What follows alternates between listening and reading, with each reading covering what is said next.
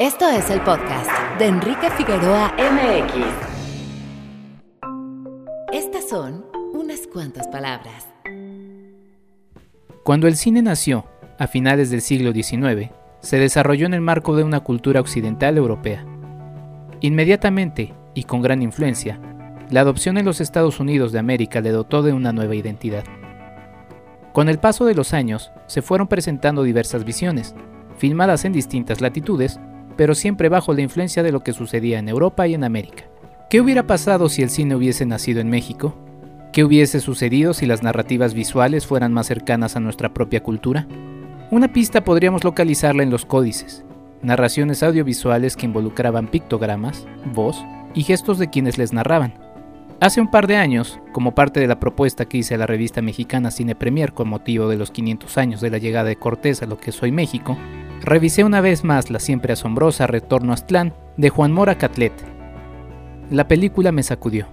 Me encontré con un ejercicio que desarrollaba su propio universo, entre el rigor del historiador y la imaginación desbordada del artista.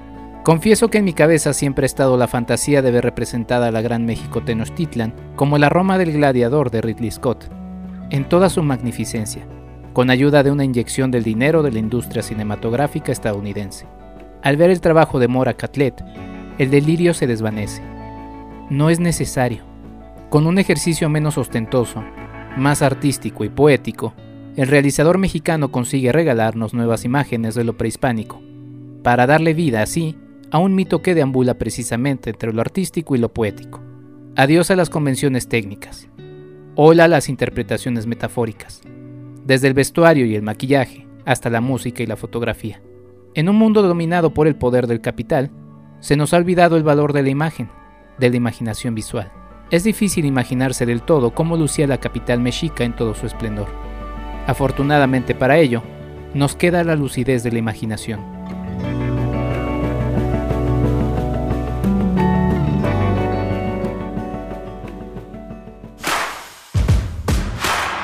www.enriquefigueroa.mx Bienvenido. Este es nuestro invitado de la semana. Muy buenos días, tardes o noches. Bienvenidos a esto que es el podcast de Enrique Figueroa MX. Yo soy Enrique Figueroa Anaya y les doy la más cordial bienvenida a este episodio. Hemos tenido eh, unos episodios muy interesantes en el marco de los 500 años de la eh, conquista de México Tenochtitlan. Ya para el momento en el que se publica este podcast ya habrá pasado el 13 de agosto de 2021, pero seguimos inmersos en estas reflexiones y en esta conmemoración. Y pues bueno, nada me da más gusto, de verdad, de verdad es que me estoy muy emocionado con la entrevista de este episodio. Y pues bueno, le doy la bienvenida al maestro Juan Mora Catler. Lo voy a presentar eh, de manera lo más breve posible porque su trayectoria es muy amplia y muy interesante. Nacido en Ciudad de México el 31 de marzo de 1949, el maestro Juan Mora Catlet es uno de los cineastas mexicanos más reconocidos. Es director de cine, editor y guionista. Juan Mora ha ejercido también como docente en la UNAM de decenas de cineastas como María Novaro, Ernesto Contreras, Alfonso Cuarón, Emanuel Lubezki y Alejandro Islas, entre otros. Ha sido también acreedor de diversos premios, nominaciones y distinciones a nivel nacional e internacional. Su obra, de difusión de la cultura indígena prehispánica, es extraordinaria. Su obra Retorno a Aztlán, de 1990, es la primera película de ficción sobre el mundo prehispánico, hablada en náhuatl clásico. Erendira Kikunari, de 2006, que habla de la conquista de México desde el punto de vista de los indígenas purépechas, es hablada en purépecha. En el marco de los 500 años de la conquista de México Tenochtitlan, le doy la bienvenida al maestro Juan Mora Catlet. Bienvenido, maestro, me da mucho gusto saludarlo. Gracias por aceptar la entrevista. Gracias a usted por permitirme esta plática. Maestro, pues usted ingresa al CUEC de la UNAM, que ya tiene otro nombre, ahora es la ENAC, en 1967. Eh, saldría para estudiar en la Academia de Bellas Artes de Praga, en Checoslovaquia, donde lograría su maestría. Eh, vivió el movimiento de 1968 en México y vivió el movimiento de 1968 en Praga. Cuéntenos un poco de eso, maestro. Pues fue como salir de la sartén al fuego, del fuego a la sartén. Este, pues sí, como estudiante del CUEC, nos propusimos registrar el movimiento, eh, primero que empezó como estudiantil, después fue un movimiento popular, de lo cual surgió la película El Grito. Entonces este, pues nos juntábamos todas las mañanas en la escuela, eh, tomábamos alguna cámara, a mí me prestaba una cámara el querido Raúl Canfer, que ya falleció, incluso me prestaba una cámara muy elegante, una reflex 16 milímetros, que era carísima, ¿no? Y yo me iba con esa cámara a estas situaciones que pueden ser muy violentas de repente, ¿no? Y parte del material que filmé pues está incluido en esa, en esa película, ¿no? En septiembre eh, se confirmó una beca para estudiar en Praga, pero coincidió con la entrada de las tropas del bloque socialista a la República Checa, bueno, Checoslovaquia en ese momento, ¿no? La invasión, la ocupación. Entonces salí de mi casa en la Santa, perdón, en casco Santo Tomás, en el momento en que el ejército estaba tomando por las armas el casco de la hacienda donde estaba ubicado el Politécnico Nacional. Entonces, de balazos allá, Llegué a Praga y me pusieron un hotel estudiantil en, cerca de lo que es el castillo de Praga, que es como el centro de gobierno, sería como los antiguos pinos. Y toda la noche escuché cómo los tanques rusos iban abandonando la ciudad para ocultarse en los alrededores y aparentar que todo había vuelto a la normalidad. Eso fue básicamente, ¿no? Y claro, el estudiar en la escuela de cine en esas condiciones, eh, una cierta represión política, en la cual pues muchos de los profesores eh, importantes han sido excluidos por ser considerados como más bien derechistas, eh, etcétera, algunos emigraron, pero por otro lado quedó como la estructura muy muy sólida de esta escuela, ¿no? Una escuela de una larga tradición de, y sobre todo por la formación de la llamada nueva ola de cine checo de los años 60, ¿no? De los cuales más conocidos que son occidentes Milos Forman por haber emigrado a Estados Unidos, ¿sí? Era Hitilova, una de las grandes cineastas, este, en fin, y pues ahí pues estudié la, la carrera, ¿no? Estuve prácticamente un año estudiando idiomas, un año en la Facultad de Filosofía estudiando estética e historia del cine y posteriormente yo ingresé a la Facultad de Cine y Televisión para realizar mi trabajo, ¿no? Este, al final, por un tipo de prueba familiar, tuve que hacer dos años en uno, pero aún así logré graduarme bien de la escuela, ¿no? Lo que se llama entonces el diploma rojo, que equivaldría a un summa cum laude. ¿no? Ya con eso pues regresé a México y ya, pues entre las primeras chambas que busqué fue trabajar en el CUEC, regresar del, del salir del CUEC y regresé al CUEC, ¿no? Salí como alumno y regresé como, como profesor, sí. ¿Cómo, cómo era eh, y cómo fue eh, interesarse en estudiar cine en aquellos años, eh, maestro, porque ya más, más de 50 años después, pues eh, ha cambiado mucho, eh, mucha, mucha gente ya ha entrado a estudiar el mismo, pero en aquellos años no era algo tan, tan normalizado. ¿Cómo, ¿Cómo era esa decisión de estudiar cine en aquellos años, maestro? Pues mis dos padres son artistas, o eran artistas plásticos, de escultora, mi padre sobre todo grabador y pintor, mi madre Elizabeth Catlett es considerada la escultora afroamericana más importante del siglo XX en los Estados Unidos, aunque desarrolló gran parte de su obra aquí en México.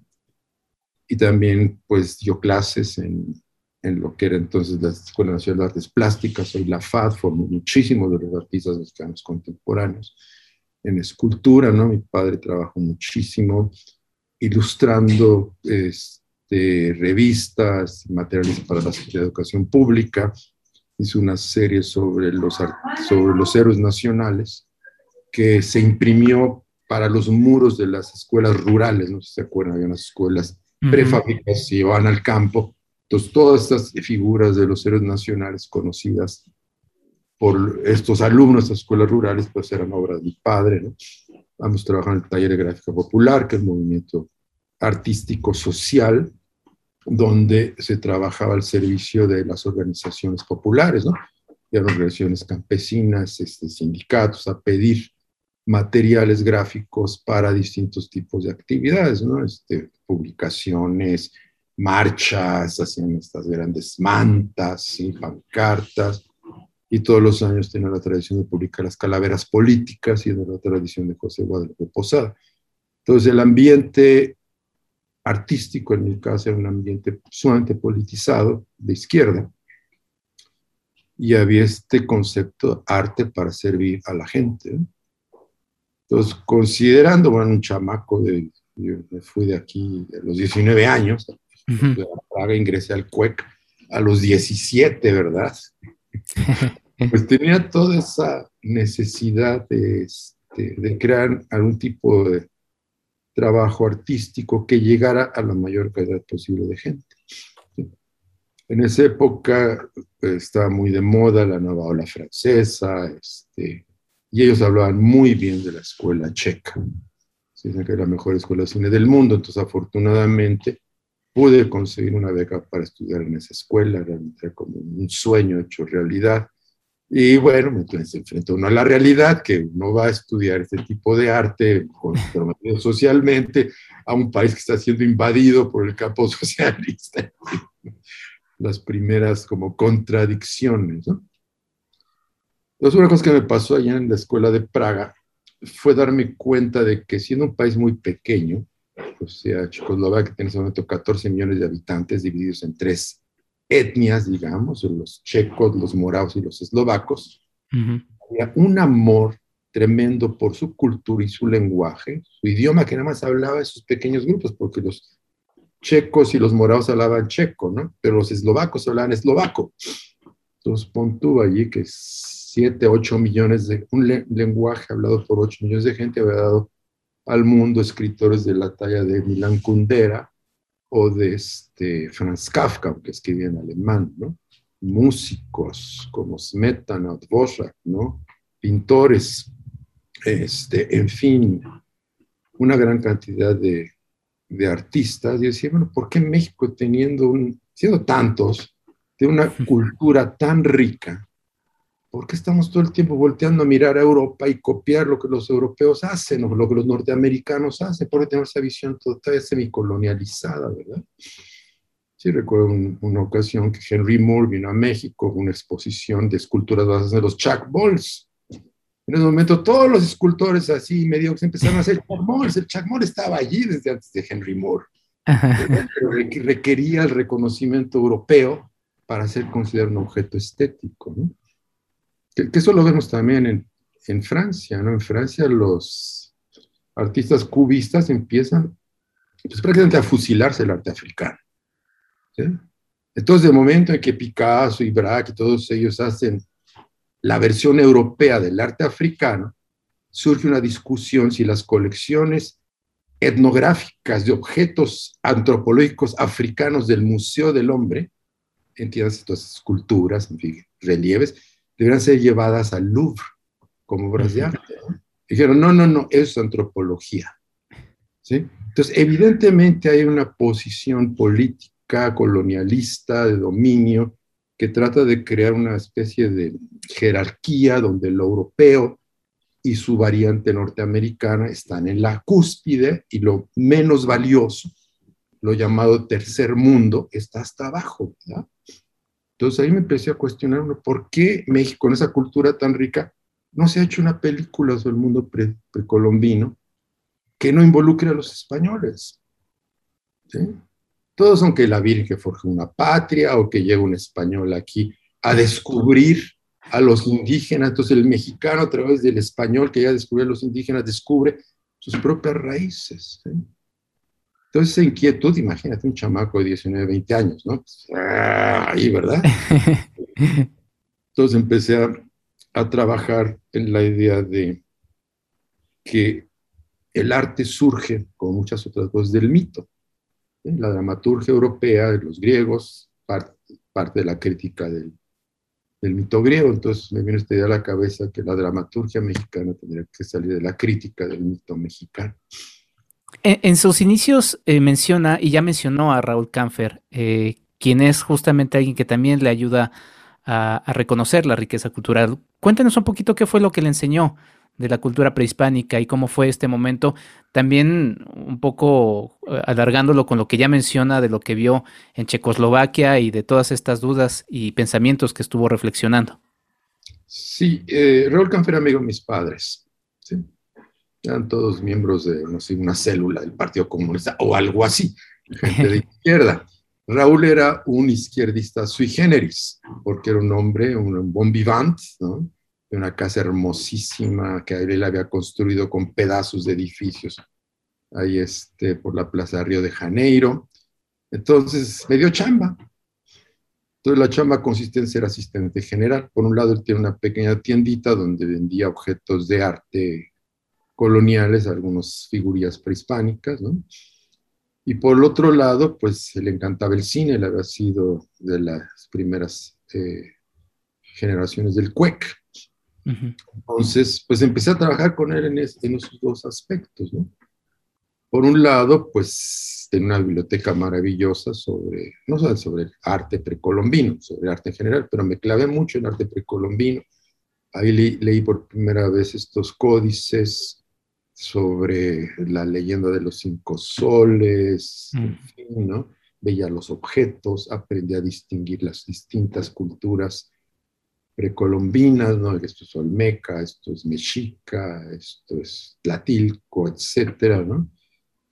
Y por otro lado, pues trabajar con él en, cine, ¿no? Le, colaboré de alguna u otra manera en edición, en, en idear un guion que se llamó después Ahora sí tenemos que ganar sobre los cuentos que Flores Magón este, publicaba en el periódico Regeneración, ¿no?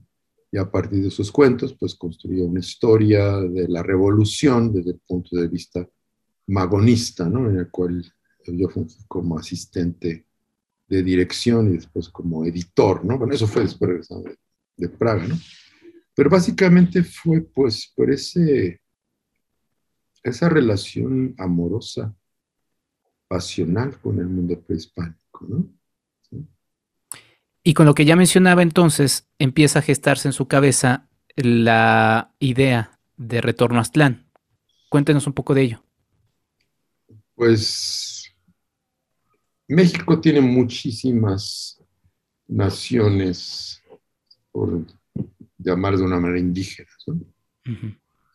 Y todas estas, algunas sobreviven de una forma más o menos pura desde la Colón en la medida que han sido más aisladas, algunas se han mestizado muchísimo, ¿no? Algunas mantienen en su inconsciente colectivo ese mundo y esa cultura, no se dan cuenta que es algo que proviene de hace, hace muchos años, ¿no? Bueno, de siglos. Por ejemplo, estudiando sobre los colores de los dioses, me di cuenta que en provincia, en muchos pueblos, hay casas pintadas con los colores de diversos dioses prehispánicos, ¿no?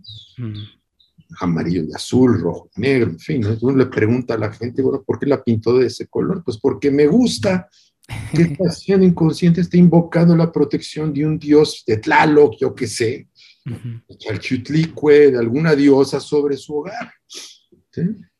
Entonces, aunque no queramos, somos eso. Es una gran parte de nosotros, ¿no? Claro, la colonia este, trata de pues desintegrar esa cultura, ¿no? Pero lo único que hace es una sobreposición, ¿no? Hay, este día, primero freudiana, después junguiana, que está el consciente, debajo está el inconsciente personal, y abajo está el inconsciente colectivo, que es el arquetípico tan viejo como la especie, ¿no? Y un poco así nos funciona. Funciona nosotros. Aquí estamos mexicanos modernos occidentales, ¿verdad?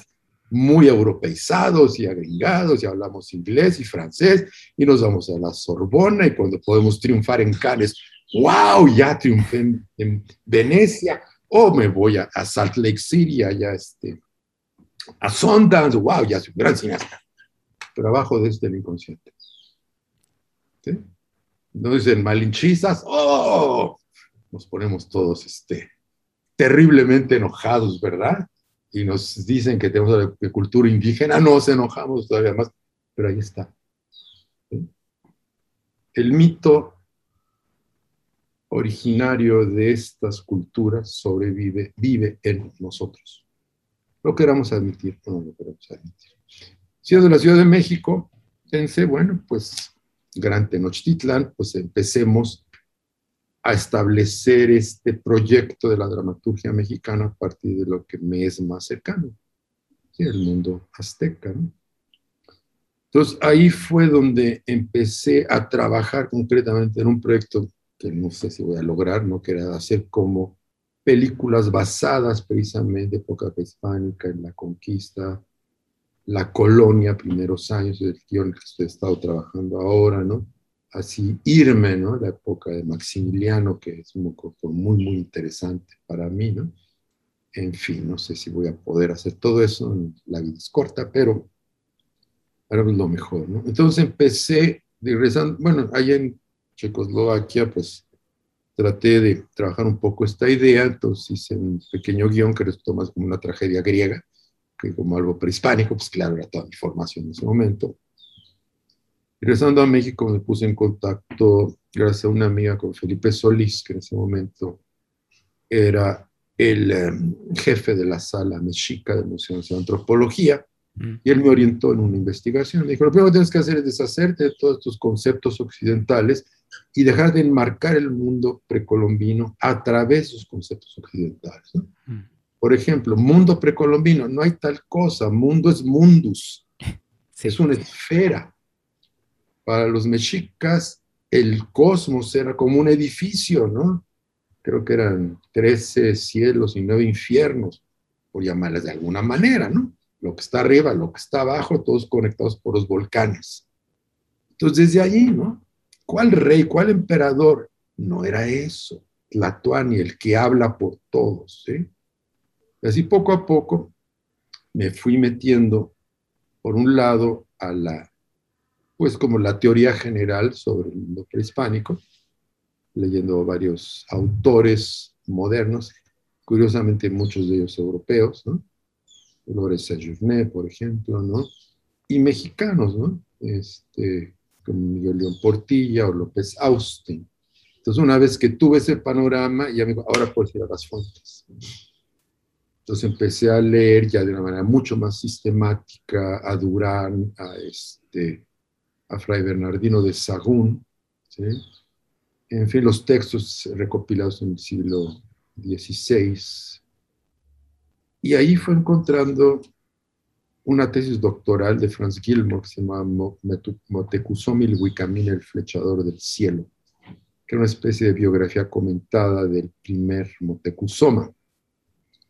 Y ahí encontré esta pequeña historia donde él manda a sus brujos sacerdotes a la búsqueda de Aztlán que sacó Gilmore de Durán. Entonces me metí en Durán y en Durán encontré esa historia y una segunda historia que era de la Gran Sequía. Entonces ahí se me ocurrió juntar las dos historias. La Gran Sequía es el motivo por el cual Motecuzoma manda a buscar a los dioses, que en términos modernos sería como si López Obrador mandara al, este, al arzobispo primado al jardín del Edén a preguntarle, etcétera, ¿no? O sea, de ese tamaño era el asunto. Entonces me pareció maravilloso esta mezcla entre el mundo mítico y el mundo de lo cotidiano, entre, entre lo, lo trascendente, lo que Jung llama el espíritu de las profundidades, con lo que llama el espíritu de los tiempos. ¿no? Y esto estructurado no en una forma dramática, sino una, la estructura circular del mito de los cinco soles. Esta estructura circular es detectada dentro de lo que se llama los mitos chamánicos. Es un trabajo que desarrolla sobre todo, este, ay, ahorita no me acuerdo, ¿no? En fin, o sea, hay estructuras circulares, ¿no? Entonces se crea un sol, es una humanidad, el sol destruido por otro Dios, se crea otro sol, se crea otra humanidad más perfecta y así hasta llegamos al momento actual donde tenemos el quinto sol que va a ser destruido también por terremotos. Este pensamiento circular es común, de acuerdo a Carl Jung, a muchas de las demás ciudades primitivas. Los griegos, por ejemplo, vivían con ese pensamiento circular. ¿Por qué? Porque observamos el día y la noche, el ciclo de la vida, las estaciones, todo circular, ¿no? No es, hasta el medioevo que creo que es este San Agustín que plantea una teleología, ¿no? La idea de que hay una evolución este, dictada por Dios hacia un perfeccionamiento, ¿sí? Y ahí es donde empieza la, la idea de la evolución, ¿no? Pero en el mundo prehispánico, en la mitología prehispánica, no hay una idea de evolución. Hay una idea de retorno, o como dice este, en Nietzsche, el eterno retorno. Volvemos a vivir lo mismo, ¿sí? Claro, en, diversos niveles, más que verlo como un, círculo, yo le digo una especie de espiral. Entonces así estructura el religión, sobre, esta, sobre esta estructura más de la mitología prehispánica, con materiales de la mitología prehispánica, intentando llegar a un concepto de cómo ellos interpretaban el mundo. No verlo a través del europeo que llega, ah, ah, ah, no, no. ¿Cómo podían verlo ellos? Yo sé que era una apuesta muy arriesgada. Y, y, como apuesta muy arriesgada fue una apuesta difícil de lograr, ¿no? Finalmente y tristemente el cine pues es costoso y depende tristemente eh, capital, el maldito capital, ¿no? Eh, y bueno, en 1986 recibe la beca de la Fundación John S. Guggenheim para poder realizar la que, pues esta película, pero cuéntanos un poquito de ese proceso, porque eso es lo que, pues a uno luego le frustra y dice, híjole, es que, ¿por qué? Y luego ve cosas en las carteleras que tienen presupuestos absurdos y dice, pero ¿por qué? Bueno, pues por un lado es enfrentarse al, racismo cultural mexicano. ahorita los obradores puso de moda el ingenismo, bla, bla, bla, bla. A mí me parece una medida totalmente demagógica, paternalista, ¿no? Este, el mal sentido de demagogia, de engaño. Pero pues sigue predominando esa visión, ¿sí? esa visión racista, ¿no? Entonces, una vez que pude terminar el guion, sea, primero me costaba mucho trabajo escribirlo, dije, ya dije, bueno, no lo voy a hacer mejor de lo que lo voy a hacer, ¿verdad? Hay que hacerlo. Pues escribí el guion, no con la idea de a la mejor hago la... No, voy a hacer la película. Entonces, una vez con el guion, pues empecé a acudir a diversas este, instituciones, ¿no? Entonces, en una me dicen, aztecas, mejor haz algo que pase en México, París o Londres. México, París o Londres. Y en o en Santa Fe o en la Condesa, ¿no? Ahora. bueno, sí, pues sí, conectado con el espíritu de los tiempos. ¿no? Entonces, pues apliqué, me fui a Nueva York y empecé a buscar, ya que no encontré apoyo en México, este, fui invitado por una asociación eh, de amistad con Latinoamérica, donde me pidieron presentar unos de mis cortos, los documentales sobre Manuel Álvarez Bravo. Y el director de esta, de esta institución entonces me sugirió que me fuera a lo que se llamaba la Biblioteca de las Fundaciones. Y es donde se me reúne todo el material de lo que las fundaciones apoyan. Y dije, bueno, busca fundaciones que hayan apoyado cosas similares a lo que quieres hacer. Entonces me puse a hacer esta investigación y encontré que la Fundación Guggenheim apoyaba ese tipo de proyectos. Entonces me asesoré muy bien, descubrí que para que el proyecto fuera considerado tenía que tener las opiniones de tres personas que ellos consideraran este, importantes en sus medios. Hice una lista, les escribí a estas personas, les mandé mi proyecto solicitándoles su evaluación y ya después contacté a la fundación, mandé mi proyecto, mandé las propuestas de quienes lo iban a, a evaluar y tuve la fortuna de que me dieran la beca. Ya con ese respaldo norteamericano, pues ya fue más fácil en México, ¿verdad? Sí. Entonces, este, pues ya acudí al, al IMCINE, que en ese momento tenía este fondo de fomento para el cine de calidad, y este, me aprobaron el proyecto, me dieron como la mitad del dinero que daba una película desde la condesa que dices, ¿no? Y pues con mis contactos, cuates, gente de antropología, mi amiga Marta Luna, directora de teatro que conocí en Praga, que trabajaba en Televisa en el momento, creo que todavía no entraba, me recomendó una serie de actores y pues ya nos empezamos a buscar. Eh, Felipe Solís me acompañó mucho, dijo, bueno, México Tenochtitlan destruido, pero hay edificaciones de la época y del estilo alrededor, ¿no? Está Santa Sila uh está Tenayuca, e incluso me, acompañó a buscar el lugar de la gran sequía que fue en el Mezquital, donde no había llovido en cuatro años, ¿sí? como en el mito. Entonces encontré en Ixmiquilpan, ahí en el Mezquital, un río bordeado de ahuehuetes. Qué maravilla. De hecho, era el basurero del río, era el desagüe del pueblo, ¿no? este, pero era un lugar impresionante, ¿no? Entonces también me recomendaron por ahí, por este, en Hidalgo también, que había habido un proyecto de un político loco de sembrar en chinampas, ¿no? Habían construido chinampas y las habían abandonado. Yo dije, bueno, todo el mundo se va a filmar que las chinampas en Xochimilco, que son modernas, ¿no? Las trajineras. No, no, esas eran chinampas que puedan ser como de la época de la gran sequía. Entonces fui armando como este rompecabezas México Tenochtitlan hecha con estas ruinas y con algunos efectos especiales totalmente rudimentarios, recortes de cartón sostenidos por tripiés contra los fondos, que fue una idea que me dio Alejandro Luna, ¿no? Él iba obviamente a trabajar conmigo, pero pues después ya no, se pudo. Y armé esta construcción, ¿no? No teníamos lana, ¿sí? Entonces descubrí una cosa maravillosa, que en los códices, códices mixtecas las figuras están coloreadas. Y dije, mmm, maquillaje corporal, ¿verdad? En lugar de vestuario, cada pluma costaba mil pesos, cada pluma de Quetzal, imagínate. Nada de plumas. ¿Cómo aparecen en los códices?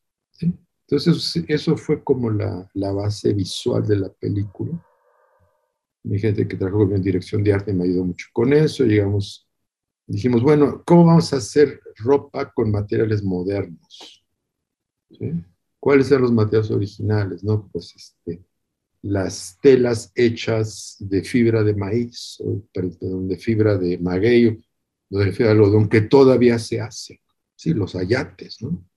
Ahí en el Mezquital, toda la alfarería, que es un lugar muy pobre, pues se mantiene la alfarería prehispánica con pocas variaciones, ¿no? Fui a ver las casas en las cuales vivía la gente. Encontré que las casas las hacían del material, casas de órganos. En los códices se habla de la casa florida, ¿verdad? La casa florece una realidad, esos órganos florecen. Entonces, todo este tipo de materiales empezaron como a aparecer, si tú quieres, un poco mágicamente, con la bendición de los dioses prehispánicos, ¿verdad? Y fui construyendo con esto la imagen de la película. ¿sí? Dijimos, bueno, si vamos a hacer las casas con órganos, vamos a sacar los este, ayates del mercado y vamos a sacar la cerámica también, pues también el vestuario. ¿De qué hacemos el vestuario? Entonces me di cuenta que andaban por ahí los trabajadores armando las casas, se fue una penca de maguey aquí y vi que el maguey era un material maravilloso para, para hacer vestuario de la película, que el maguey se seca. Era posible hacer la armadura de Motecuzoma, ¿verdad? Hacer joyería con una navaja suiza, nada más hacíamos unos cuadritos, el pedazo de maguey le pintábamos con pintura Vinci, ¿verdad? Este, y así fuimos construyendo una imagen que era un poco, pues, sui generis, una imagen extraña, pero hecho con los materiales con los que la gente en esa época actualmente construía su vida. Y esto yo creo que se terminó de completar porque cuando trabajamos con los maquillajes corporales que diseñó Julián Pisa, que habían desarrollado un maquillaje a base de tierras, porque si no iban a aparecer enemigos europeos, ¿no? Sino esa tierra que se craquelaba, pues el actor que iba a ser el personaje principal lo pintamos de amarillo, con signos de Olin sobre el cuerpo, todo eso se puso una postura como de, de esculturita de barro prehispánica, Tomamos fotos de las luces y el momento que se levanta, todo se rompe y empieza a caer tierra.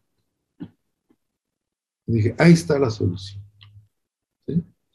Mis personajes van a ser como objetos arqueológicos recién desenterrados.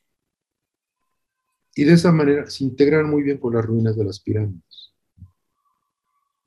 Porque no era como que vamos a hacer la Spielberg y vamos a reinventar lo que era la imagen del mundo prehispánico.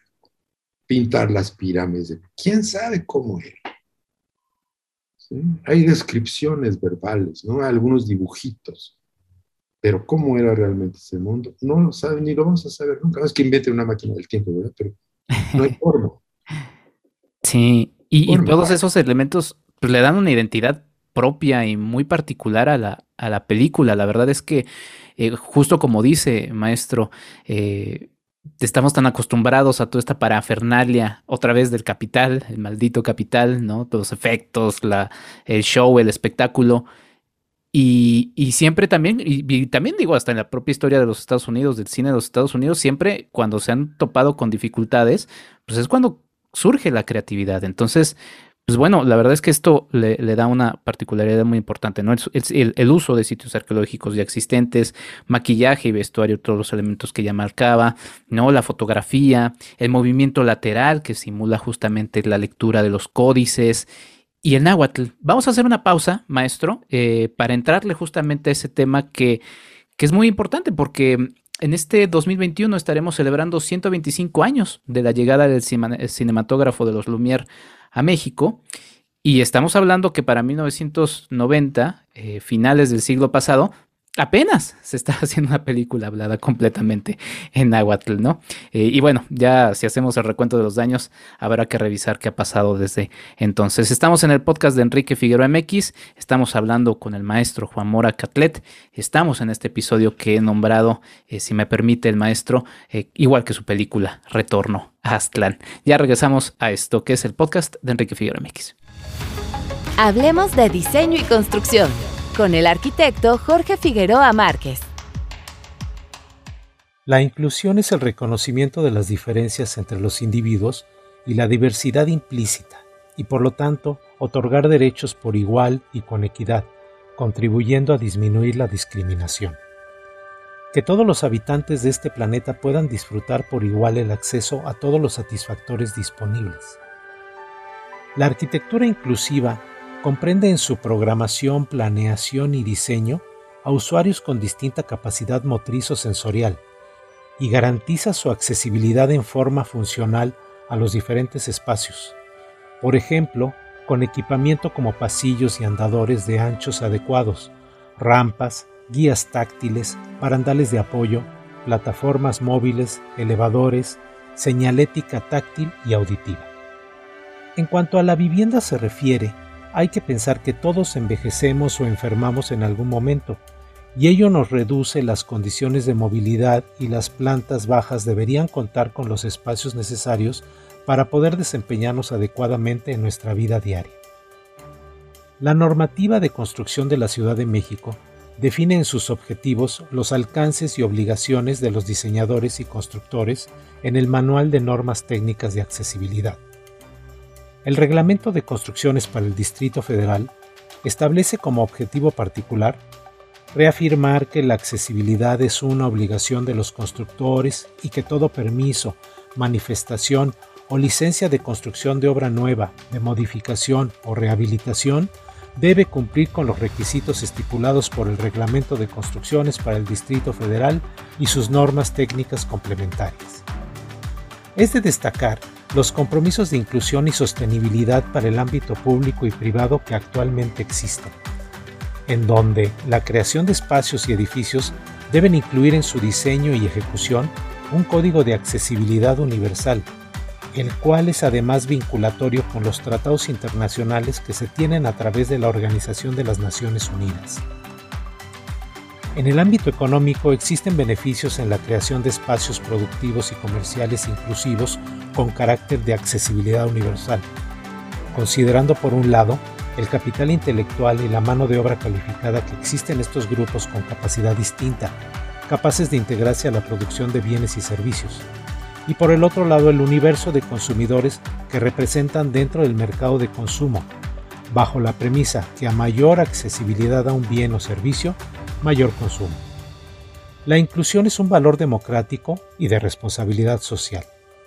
El valor de la inclusión en la arquitectura radica en la voluntad y acción de diseñar pensando en el otro, descifrarlo, considerar los modos y experimentación de su vida, conocer y comprender sus necesidades, sus limitantes, sus placeres, sus fobias, su concepción del espacio, presentir lo que disfrutará en el futuro espacio, utilizar la empatía arquitectónica.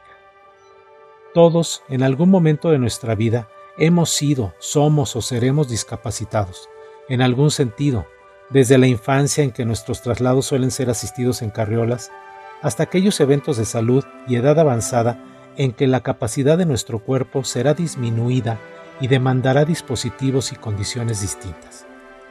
En términos de arquitectura y accesibilidad, en esos momentos seremos parte de ese grupo necesario de inclusión. Pensemos siempre en el otro. Es cuestión de bienestar común. Hasta la próxima. Hablemos de diseño y construcción con el arquitecto Jorge Figueroa Márquez. Sigue a Marc y Mazá en arroba marquiamx en Facebook y en Instagram. Arroba enriquefamx en Twitter.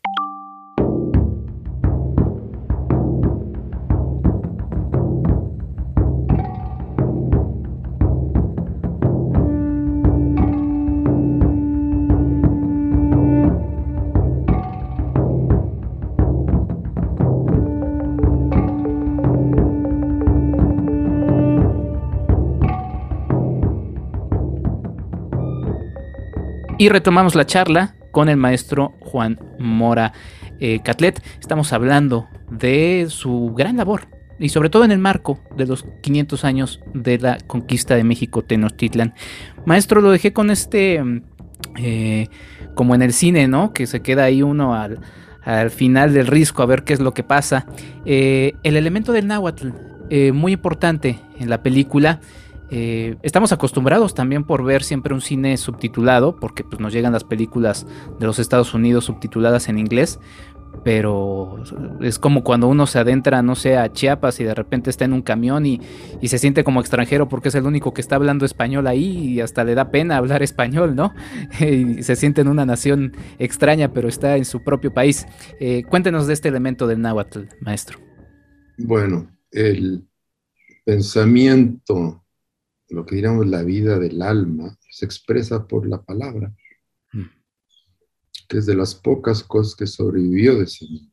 gracias a Sagún y otros nahuatlatos que recopilaron ese material en idioma original del siglo XVI, no es el que se habla contemporáneamente, ¿no? porque es pues, como todo lenguaje, tuvo evolución, y como el náhuatl, que era la lengua franca, la lengua que hablaba toda Mesoamérica previo a la llegada de los españoles, es sustituido por el español, entonces el náhuatl se queda aislado en las comunidades y tiene desarrollos distintos. Plantearse hacer la película en náhuatl, ¿en cuál? Mm. Cruz, Guerrero, Ciudad de México, ¿en cuál?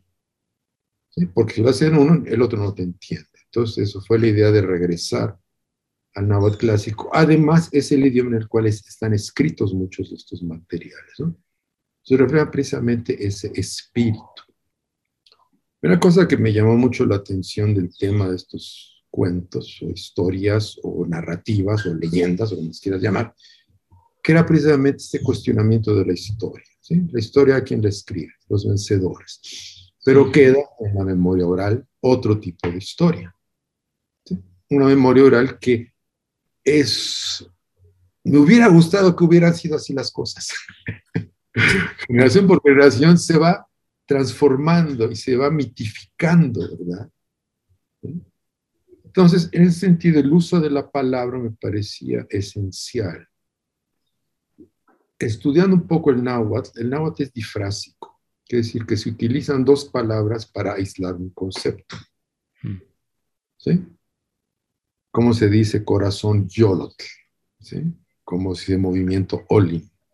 Olin yolisli, el arte el corazón en movimiento. Entonces, al, hacer una traducción literal, parece un idioma muy poético, ¿verdad? por todas sus referencias indirectas a los conceptos. Entonces yo traté de escribir un poco los diálogos de la película, basándome precisamente en las traducciones de estos textos prehispánicos. No me inventé yo los textos, sino busqué en los tomos de la poesía náhuatl de Ángel María Garibay, antiguo abad de la de Tepeyac, ¿verdad? Este, textos ad hoc para la película. Fue relativamente fácil encontrarlos y conocerme en los parlamentos. La película se filma en español. ¿Por qué? Porque ya con todo el trabajo y el poco pago que le daba a los actores, exigiles que aprendieran náhuatl, sí. fuera de proporción, no eran tan fanáticos. Además, trabajando en las condiciones que trabajamos, prácticamente desnudos en el desierto. era pesado. ¿no? Cuando veo la película, evidentemente sonido guía, ¿no? Porque pasan aviones, camiones, burros, cosas no prehispánicas. sí. Alrededor, ¿no? Este, pues ese sonido destruía la película, ¿no? El español, el sonido moderno, etc. Entonces hubo una propuesta de reconstruir un sonido prehispánico. Evidentemente utilizar, normalmente en el cine en sonido cinematográfico se manejan distintos tipos de pistas, pista de diálogos, pista de incidentales, son los ruidos que coinciden con los pasos, en fin, ¿no? Ambientales, que son los ruidos de fondo, ¿no?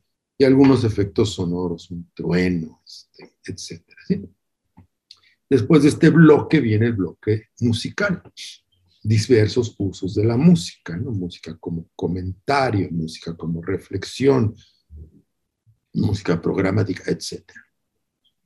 Esto no es una película hecha en estos términos. Tenemos que trabajar en otros términos del sonido. Dije, música.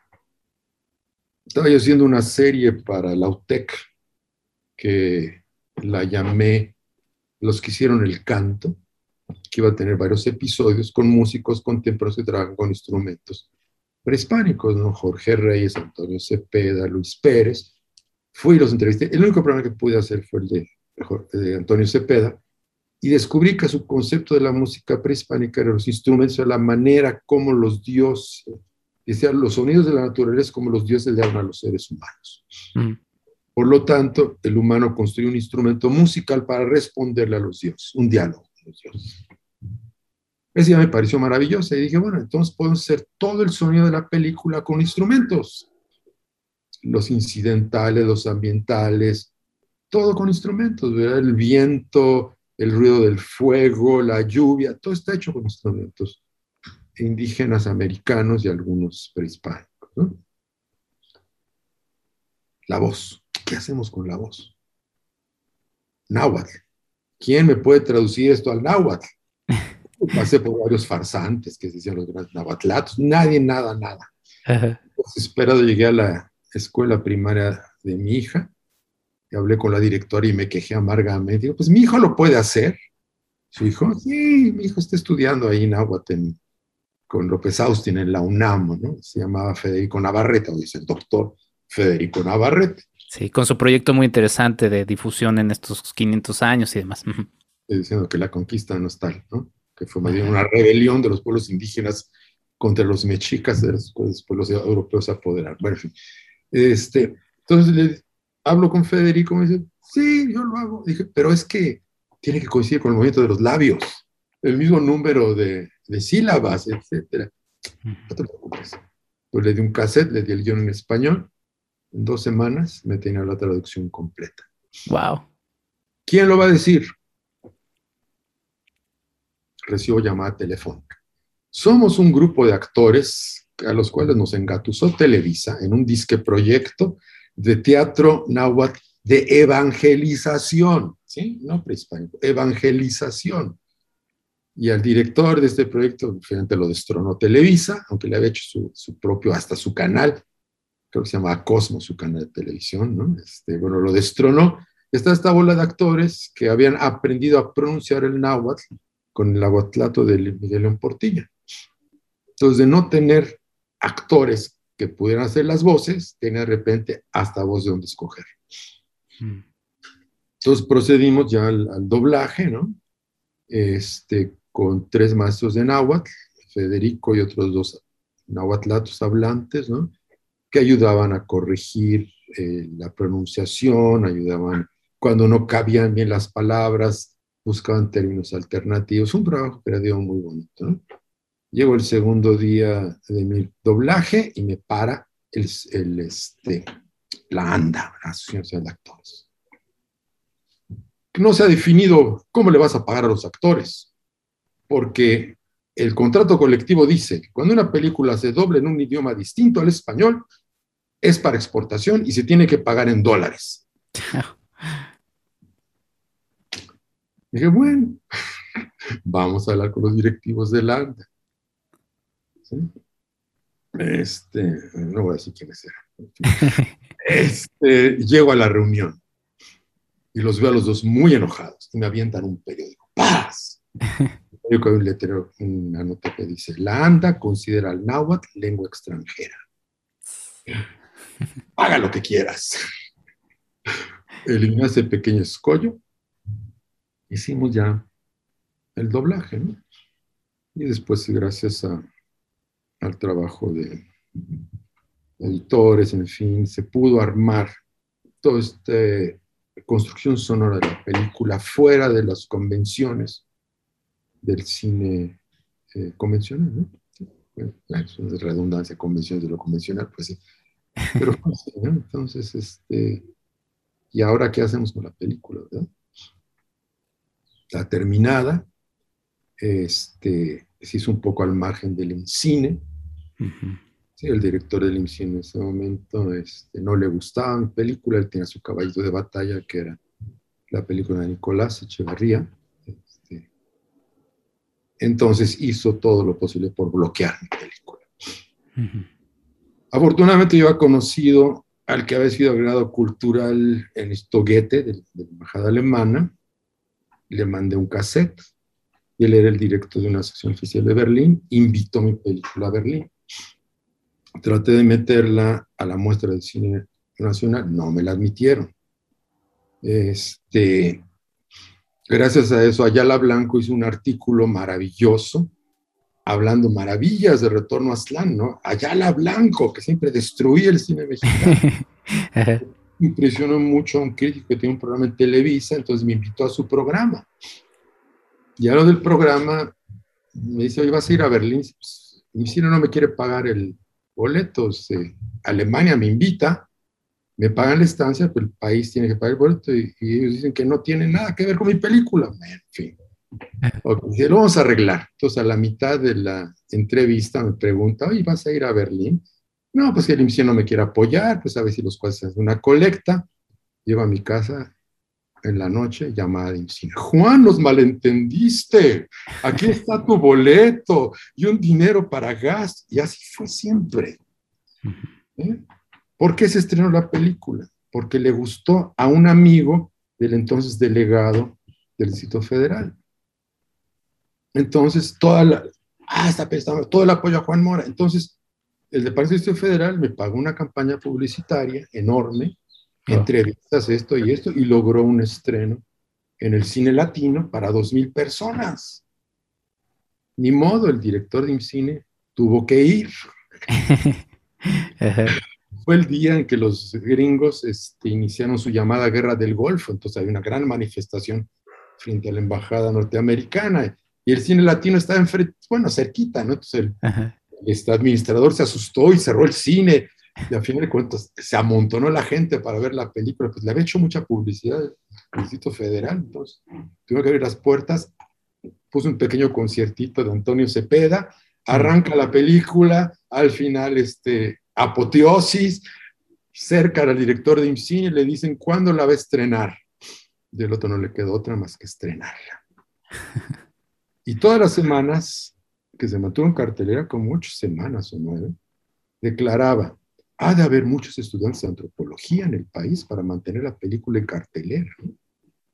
Y así fue siempre contracorriente. Pues está este racismo, ¿no?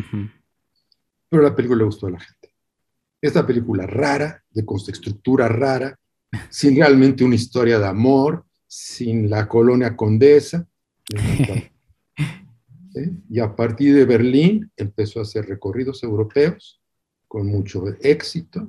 Incluso me invitaron a un recorrido en Austria, donde tuve una experiencia maravillosa. Pues la película fue por muchos pueblos. De hecho, fue a través de una relación religiosa, entonces me quedaba siempre en monasterios, muy interesantes. Llegué a un pueblito en la frontera con lo que era Yugoslavia, que se llama Klagenfurt, y ¿qué veo en la plaza del pueblito? Un dragón y Hércules matando al dragón.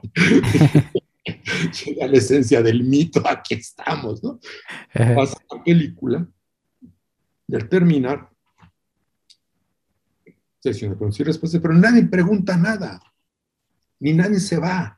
Están todos ahí sentados, ¿no? Entonces, rollo, rollo, rollo, y finalmente, bueno, ¿qué les pasa? Entonces se levanta y dice, oye, pues es que vinimos a ver entretenimiento y tú nos zampaste un rito mágico, mítico de iniciación. Estamos consternados. dije, ¿cómo es posible que un mito prehispánico le llegue a estos austriacos europeos, ¿no? Y ahí me dije, pues es, Carly tenía razón, hay un inconsciente colectivo, los mitos de todos los pueblos son los mismos, con formas distintas. Entonces, aunque les hables en, en otro idioma, sueño en otro idioma con mi querido exalumno, pero se entiende. Entonces, hay otro tipo de comunicación en el cine que no es la literal de la historia y bueno, que normalmente se maneja en el cine comercial, ¿no? una comunicación profunda. En el momento en que toqué temas del espíritu de las profundidades, pues de otra manera le llega a la gente. Y la película no ha muerto. Muchas de las películas que participaron en esa muestra donde no me quisieron dejar entrar, o que ganaron Arieles, unos Arieles donde no me quisieron premiar porque dice que mi película no era ficción, sino un documental, ya murieron. El retorno están sigue ahí, ¿no? Sí, ahorita por este rollo demagógico, ¿no? Ah, ah, ah, me la pidieron por todos lados. Pero todos los años se ha estado manteniendo, ha estado llegándole a la gente. Sí. Yo creo que es labor, labor de un cineasta. Sí, sí, sí. maestro, podríamos pasar horas, eh, así como la vida es corta, el tiempo de un podcast es, es también corto. Eh, le extenderé una invitación próxima a otro, a otro proyecto donde hablamos de cine e historia para seguir platicando pues, de todo el retorno a los pero yo no quiero terminar este episodio sin hablar de Erendira y Kikunari, porque también en Retorno a eh, pues está presente este hecho, ¿no? En donde se queman eh, unos textos, se reinterpreta la historia, eh, y también la propia Retorno a Aztlán lo que busca es un ejercicio de contrarrestar las versiones dominantes de la misma. Y en Erendiro y Kikunari nos encontramos con una película hablada en purépecha, con una leyenda eh, del siglo XVI, en donde una mujer es la protagonista, en una historia en la que se nos ha enseñado que pues la máxima protagonista de esta conquista fue Malintzin y además lamentablemente es la que traiciona, estoy entrecomillando para la gente que nos está escuchando y además genera una palabra que termina siendo el malinchismo y todo lo negativo y, usted nos sorprende con esta historia en la que Erendira y Kikunari arenga a su pueblo y dice, a ver, ¿por qué si a los mexicas los derrotaron? Pues bueno, ni modo, pobres de ellos nosotros somos nosotros, ¿no? Cuéntenos un poquito de, cómo nace Erendira y Kikunari, que también es una película muy, muy disfrutable, maestro. Erendira, Erendira. Yo una pequeña, una pequeña reconciliación con doña Malintzin. ¿no? No era mexica. Uh Malintzin liderea, en cierta manera, la rebelión contra los sanguinarios y terribles mexicas. ¿no? Sí. Ella unifica a todos estos pueblos indígenas. Claro, es después este, se habla muy mal de ella en el momento en que Cortés, pues, toma el poder, la desecha como esposa, se trae su esposa española y quiere pertenecer a la nobleza española. Incluso por ahí algún historiador que dice que quería crear su propio imperio en México, ¿no? Entonces es una de las personas, personas históricas de las cuales se ha hablado muy injustamente, ¿no? Sí, ella era una esclava, fue vendida, fue maltratada, ¿y qué hace? Pues luchar contra esta discriminación. O sea, las figuras femeninas en la historia de México son muy importantes.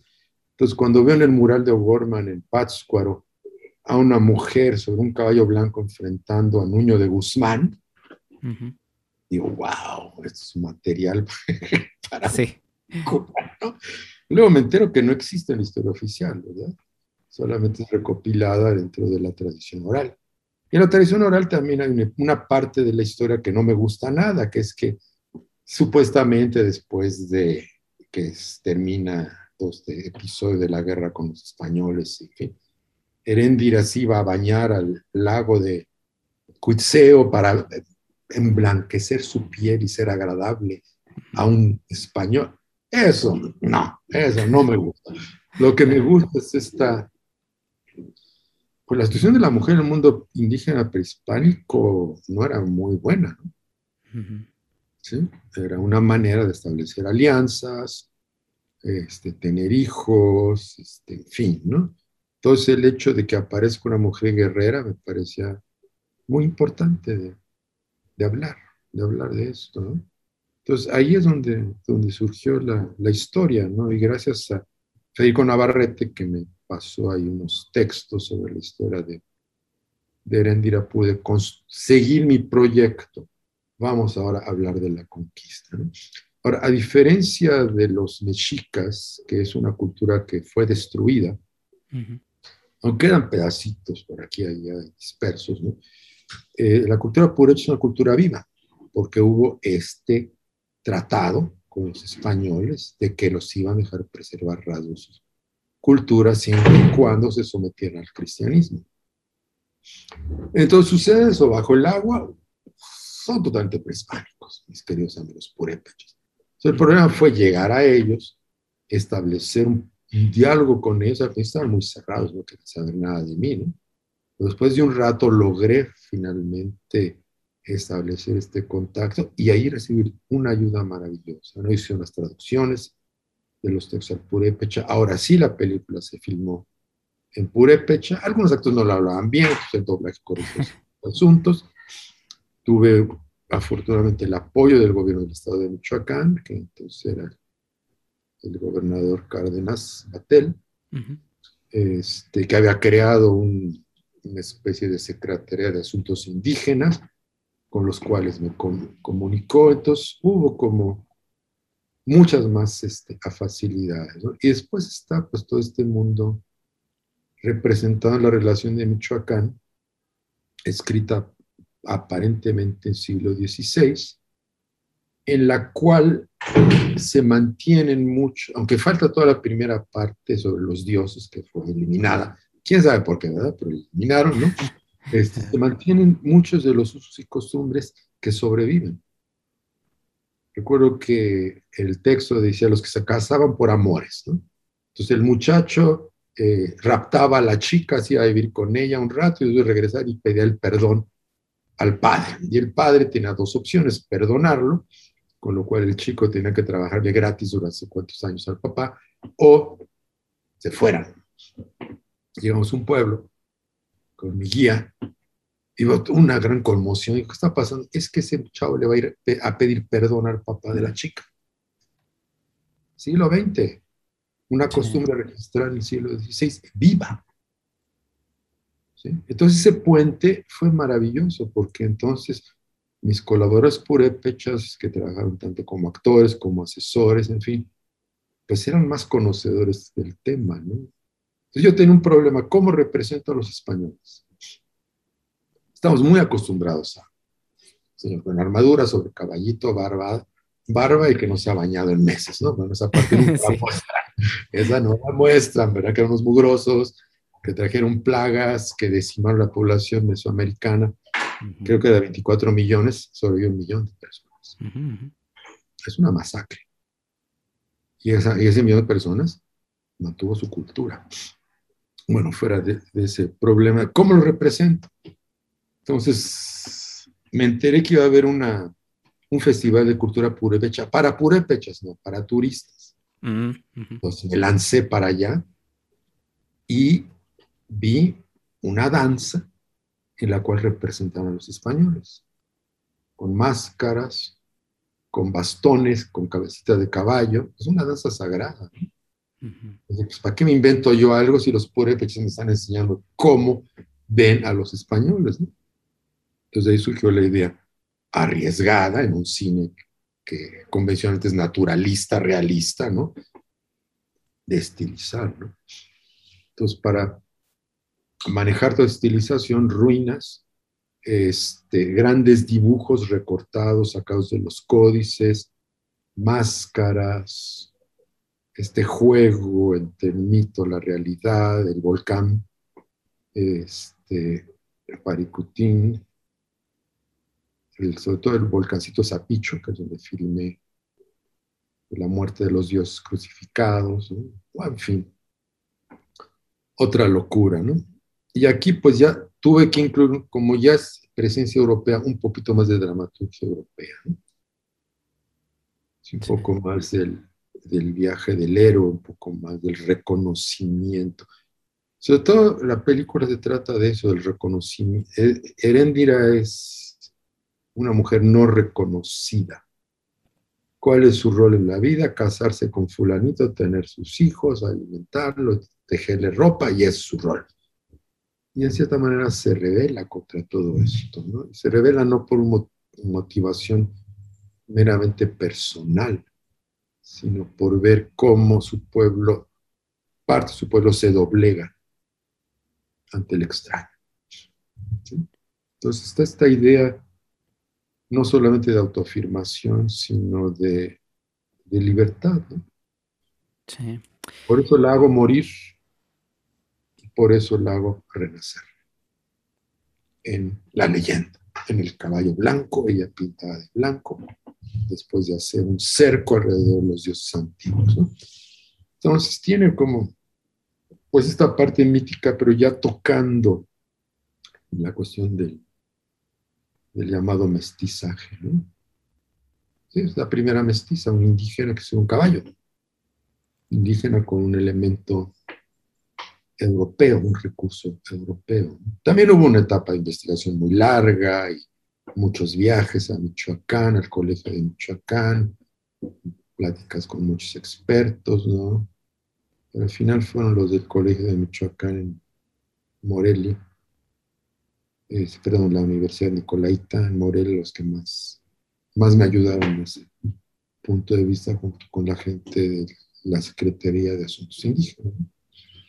Sí, la verdad es que tanto Erendira y Kikunari como Retorno Clan son son dos trabajos muy interesantes. Yo le confieso que como amante del arte, como cinéfilo, eh, como también amante de la cultura eh, de, nuestro país y, más allá de, la historia de nuestro país, lo que hubo antes de la creación de este país, eh, pues es frustrante pensar qué hubiera pasado si no tuviéramos la influencia de nuestros vecinos del norte, no visualmente, y qué hubiera pasado de desarrollar este tipo de, de elementos, ¿no? Que eh, pues sí, para alguien eh, ajeno y más eh, pues industrializado por esa manera, pues podrían parecer irrisorios, ¿no? Pero finalmente es más bien tienen base en nuestra cultura, justamente como bien lo marca maestro.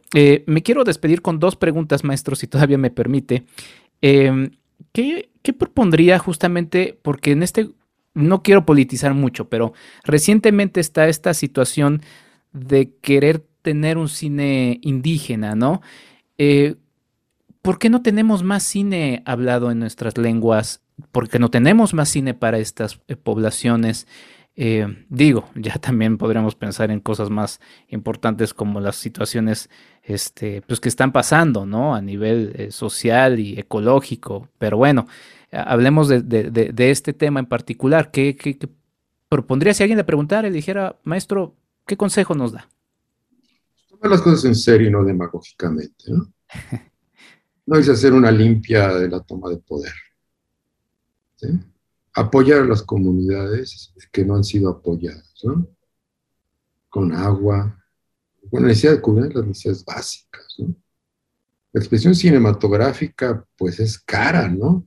¿Cómo va a gastar en una comunidad 100 mil pesos una peliculita cuando no tienen agua potable carretera o hay que ir en burro no sé cuántos kilómetros. ¿sí? Hay, hay dos modelos en el sentido que me parecen bastante importantes. Uno en Brasil, que se llama, creo que el cine de las aldeas, mm. y otro en, en, Canadá que se llama Wapikoni Mobile, donde un grupo de cineastas va a las comunidades indígenas y entrena a la gente en la técnica. Mm. Llevan cámaras de video, sistemas de edición muy sencillos, dan talleres y después rienda suelta. Que la gente haga lo que les interesa. Entonces hay un, hay un documental, podemos llamar documental para utilizar la terminología clásica, ¿no? De, este, de un grupo indígena amazónico que se llama He sido convertido en imagen. Y ese documental de lo que trata básicamente es de fijar la historia oral en cine, bueno, en video.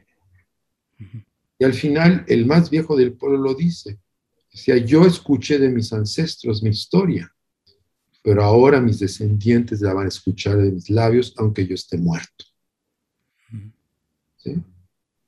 Ese es el uso que esa comunidad le dio al video, un registro de su historia y de su memoria.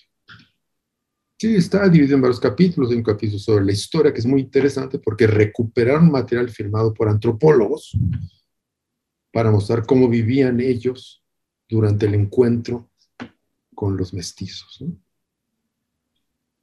Y así hay, ahí tienen su sitio web, ¿no? Búsquenlo, Cinema das Aldeias, creo que se llama algo así, ¿no? O el de Guapiconi Mobile también, ¿no? Este, y ahí es indígena. Yo participé ya en un par, uno, en México y uno en, en Perú, en festivales del cine de los primeros pueblos, ¿no? Y sí, la participación, la problemática de los ciudadanos indígenas es tremendamente grande. Yo fui invitado también a Ecuador por un eh, alumno indígena quicho que estuvo en, en, la ENAC, que ahora está haciendo sus películas, a impartir un curso de cine para cineastas diversas etnias ecuatorianas, ¿no?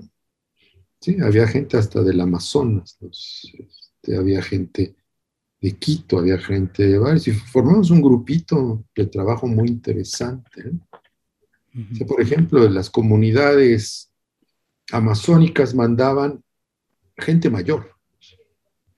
¿Por qué? Porque recibir una beca para ir a estudiar algo había que merecerlo. Las comunidades de, de Quito o de lugares cercanos mandaban jovencitos. Sería interesante hacer estos equipos de trabajo con un señor cincuentón y un chamaco de 20 años, ¿no? La participación femenina era impresionante. Bueno, si eso puede hacer Ecuador con cinco pesos. ¿por qué México no? ¿Por qué no está tomando en serio? Qué fácil hago una convocatoria para cineastas indígenas y les voy a dar cinco puntos de más. Primero, es una idea demagógica, o está buscando ganarse a la gente con una dádiva. Y en segundo lugar, es discriminatoria, porque está diciendo en igualdad de condiciones, el indígena o la mujer o los voluntarios requieren que se les dé una ventaja. ¿Por qué? Porque son discapacitados o qué onda, ¿no? Haber sido o seguir siendo producto de una discriminación que viene, pues prega la colonia, ¿no? Yo no le echo la culpa a los europeos de esto, ¿no? Son las situaciones de la estructura social. No se va a arreglar con dándole cinco puntos más a alguien en su guion por ser tal o cual afro-mexicano, indígena, mujer, o lo que sea, ¿no? ¿Sí? se da con preparación. Porque queremos cineastas indígenas, pues hay que crear talleres para cineastas indígenas, ¿no? ¿Qué hay que ir a las comunidades a impartir el taller? Bueno, quizá en algunos casos, como sucede en este, este proyecto amazónico. O quizá lo mejor sea invitarlos a una de las grandes escuelas de cine estatales, ¿no? Al CCC o al ENAC y allí establecer un taller con los mejores profesores, ¿verdad? Era Mario Luna, Tony Kuhn, que les dio fotografía, ¿no? Traer, bueno, guionistas excelentes, traer editores, darle las herramientas, ¿sí? Hacer estos talleres, no tienen que durar más de un mes. Y ahora, armados que con celular y con un sistema de edición sencillo, regresa a tu comunidad a hacer cine, ¿no? Pues eso sería como una idea, pero pues de la ejecución o la intención política más allá de la demagogia, pues sería, sería necesaria. ¿no? Sí, sin duda, maestro. Pues para cerrar, em, a 500 años de la conquista de México, Tenochtitlan, de la rebelión de los pueblos indígenas contra los mexicas. ¿Cuál es su reflexión sobre esta rebelión, maestro? Pues que se creó un México muy complejo. ¿Sí? ¿Cuántas son? Como cincuenta y tantas etnias indígenas con sus culturas, idiomas, mitologías, problemas de sobrevivencia actuales, ¿no? Las concentraciones en las grandes ciudades, ¿no? Con sus cinturones de miseria. Y a pesar de toda esta problemática, pues hay una creatividad impresionante. Es una, pues había yo como los románticos del siglo XVIII, XIX, ¿no? Pero esta potencia creativa está ahí. Y la cosa es que hay que encauzarla. Y para mí, por eso trabajo en las escuelas de cine dando clases, es la educación. Siempre he dicho, el mayor enemigo del poder es la educación. Mm. Pues el poder siempre invierte más dinero en guardias nacionales que en educación. Ellos están en su lucha por el poder. Pero que con la educación. Y uno de los vehículos educativos más poderosos es el cine. Sí. Entre tanta basura que hay en los medios, de repente aparecen cosas padres. Como este podcast.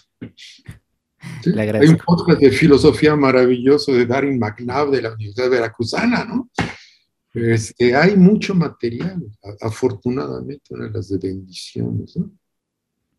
Sí, la solución está ahí en, en educarse, ¿no? Porque nadie va a venir a educarla uno. Órale, investigar, investigar, investigar, buscarle, encontrarle. Y los medios ahora, gracias a la pandemia, es una de las ventajas de la pandemia, están permitiendo este tipo de cosas. Entonces no solamente hay que padecer los problemas, sino aprovecharnos de, las, de los recursos. Porque quién sabe cuánto van a durar. Sí, definitivamente, maestro. Está comercializando completamente, ya al rato YouTube también. ahorita hay que aprovechar. Sí, sí, sí. Pues yo quiero cerrar con esta frase que, me gusta mucho de Retorno a Aztlán. Eh, le dice Cuatlicue a Olín cuando éste le encuentra. Algún día será vencido. El gran guerrero regresará humillado. Y pues nada, me queda como, como una reflexión profética de ese momento, de lo que vendría, y quizá también como una reflexión de, de nuestro propio presente. Maestro, le agradezco mucho por esta charla. Eh, le extenderé prontamente otra invitación en otro, en otro espacio, si me lo permite. Y pues nada, ¿dónde podemos ver también? Digo, ya mencionó que está viajando mucho, eh, tanto Retorno a Aztlán como Erendira y Kikunari. Se puede ver en el sitio de Erendira Producciones. A ver, déjenme. Eh, Porque la verdad es que es un buen plan para estos días sentarse a, ver estas dos películas que, son muy disfrutables. Sí, ahorita ya está, este, está en Vimeo, está en Vimeo. Este, busquen el sitio erendiraproducciones.com.net o simplemente busquen en Vimeo Retorno está ahí lo pueden ver, también pueden ver el Kunari, pueden ver mi última película, La ira o El Seol.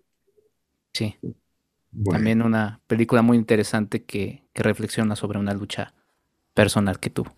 Personal y acompañado por mucha gente. ¿eh? Sí, totalmente, totalmente.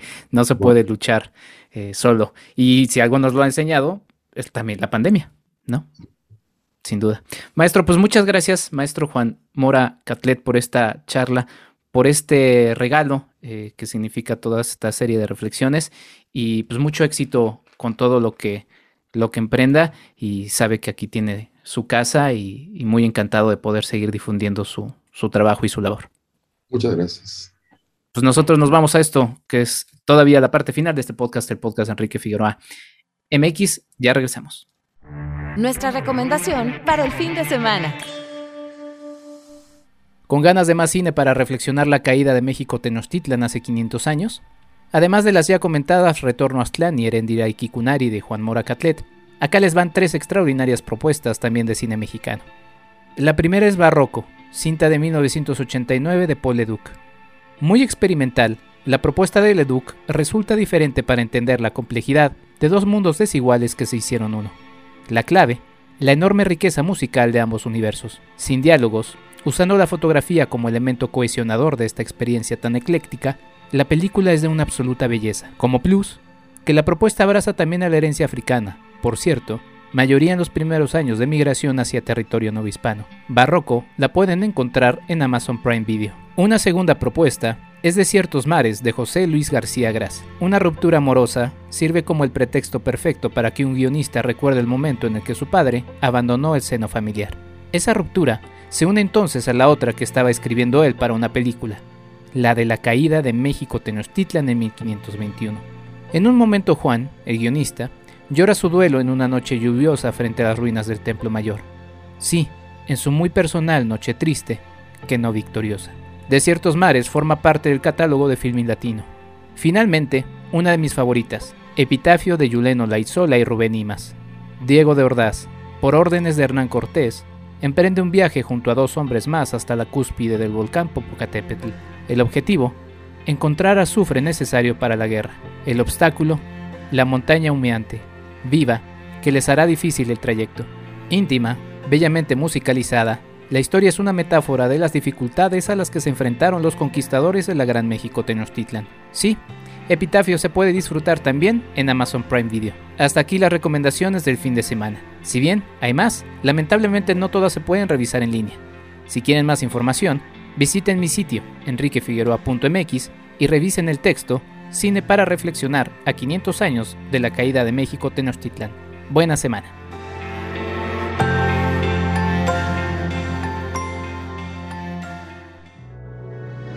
¿Quieres ayudarnos a hacer más contenido? Tu apoyo es fundamental.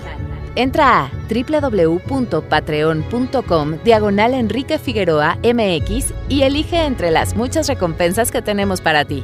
Desde un agradecimiento en este podcast hasta tu participación en un cineclub en línea donde tú puedes elegir el tema. Además de 50% de descuento en nuestros cursos, talleres y tours. Únete, sé parte de esta comunidad. Arroba Enrique Figueroa MX en Facebook y en Instagram.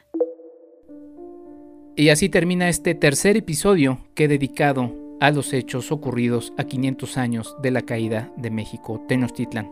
Lo remito al primero, ese en el que dedicamos el episodio a la figura de Hernán Cortés, también al anterior, que fue justamente el que hicimos como principal de los 500 años de la caída de México Tenochtitlan, entrevistando a la maestra Pilar Reguero, en el primero de Hernán Cortés al doctor Esteban Mira Caballos, y finalmente este episodio que la verdad me emocionaba mucho y como lo mencioné en la entrevista con el maestro Juan Mora Catlet, pues denominé justamente como su película Retorno Aztlán, a través de estas dos maravillosas producciones, sobre todo Retorno Aztlán, pero también Erendiera y Kikunari. Sin más, yo me despido, mi nombre es Enrique Figueroa Anaya, muchas gracias a mis Patreon, muchas gracias Claudia Villegas, muchas gracias Ligia Plácido por permitirme hacer toda esta serie de especiales, eh, yo creo que con esto damos cerrojazo final por lo pronto a esta conmemoración de los 500 años de la caída de México Tenochtitlan y nos preparamos en septiembre nada más y nada menos que a la celebración ahí sí es diferente, a la celebración de los 200 años de la consumación de la independencia de México. También se vienen sendos episodios muy emocionantes. Mi nombre es Enrique Figueroa Anaya. Hasta la próxima. Esto fue el podcast de Enrique Figueroa MX. Hasta la próxima.